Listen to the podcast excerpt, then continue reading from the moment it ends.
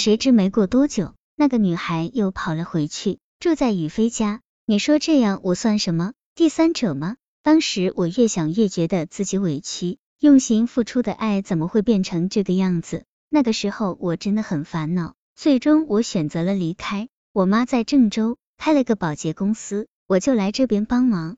又过了大概半个月，雨飞联系上我，他向我保证，这一次他们真的离婚了。我不相信。又打电话问了他妹妹，他妹妹证实那个女孩的妈妈把她带走了。其实宇飞的家人都不喜欢他老婆，特别不喜欢，也都希望他们离婚。当时宇飞和那个女孩仓促结婚，是因为我们那儿要分地，多一个人就可以多分一点。但婚后那个女孩的表现让宇飞一家人都很无奈。那个女孩十五岁就不再上学，出来跑着玩了。没结婚的时候她表现的还可以。结婚后花钱大手大脚，完全没计划，整天只知道玩，白天睡觉，晚上上网玩通宵，什么家务都不干，不做饭不洗衣。一和雨飞生气吵架，拿着钱就跑出去玩个十天半个月的，有钱就在外面花，没钱就回家要。后来他甚至把结婚戒指、项链都给卖了。之前雨飞一家人只有他的父亲不同意他们离婚，主要还是顾及面子问题。觉得刚结婚就离婚实在太丢人，后来连他的父亲也不再反对了。这时候于飞的家人也都同意我们在一起，我仿佛看到幸福在不远处向我们招手。但仅仅过了十几天，那个女孩的家人又跑到宇飞家大闹了一场，说事情不能就这样算了。我们都很无奈，最后我又一次选择了退出，但宇飞不愿意放手，他依旧和我联系。一再向我保证，他们已经离婚了，不会再纠缠不清。甚至那个女孩后来也不知怎么想的，给我发了条信息，说了些祝福我们之类的话。可不知为什么，我已经不再相信雨飞。直到后来他妈妈住院，我去看他妈妈，才确定他们真的已经离婚了。提条件，他顾虑重重。但让我奇怪的是，之后有时候我给雨飞打电话，他的手机总是长时间的占线。有时候他甚至不接我的电话，我问他是不是跟那个女孩在聊天，宇飞否认。可后来我回老家的时候，在通信公司打出他的通话记录，在其中发现了很多那个女孩的电话号码，而且都是宇飞打过去的。那个女孩一个月前去上海了，也就是在一个月前，他给她打电话比给我打的还要多。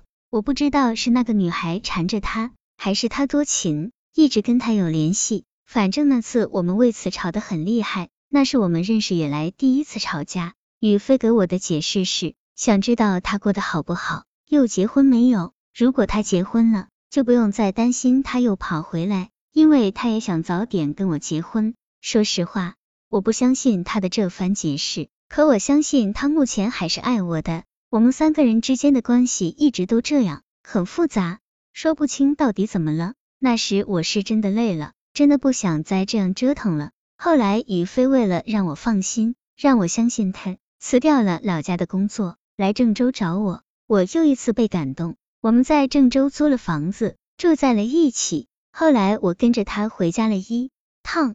中午吃过饭后，我们和他妈在一起聊天。他妈妈希望我们以后能好好过日子，我们对未来都充满了希望。我和宇飞已经同居三个月了。前段时间，他家人打电话希望我们回家结婚，当时我也很高兴。可最近我们经常吵架，这让我对我们的未来又产生了怀疑。我总觉得宇飞不再像以前那样关心我、照顾我了。每天我到晚上十一点才能下班，而宇飞晚上七点多就回到家了。吃完饭，他没事就打电话发信息，可聊天的对象却不是我。我不知道这会是怎样的预兆。我查过他的电话记录，那些聊得频繁的多是些女孩的手机号。宇飞说只是普通朋友聊天而已，他们之间什么关系也没有。但我不信，他说要结婚，我向他提了结婚的条件。我们从结婚那一刻开始，直到死去，无论我做错什么，他都不准打我或者背叛我。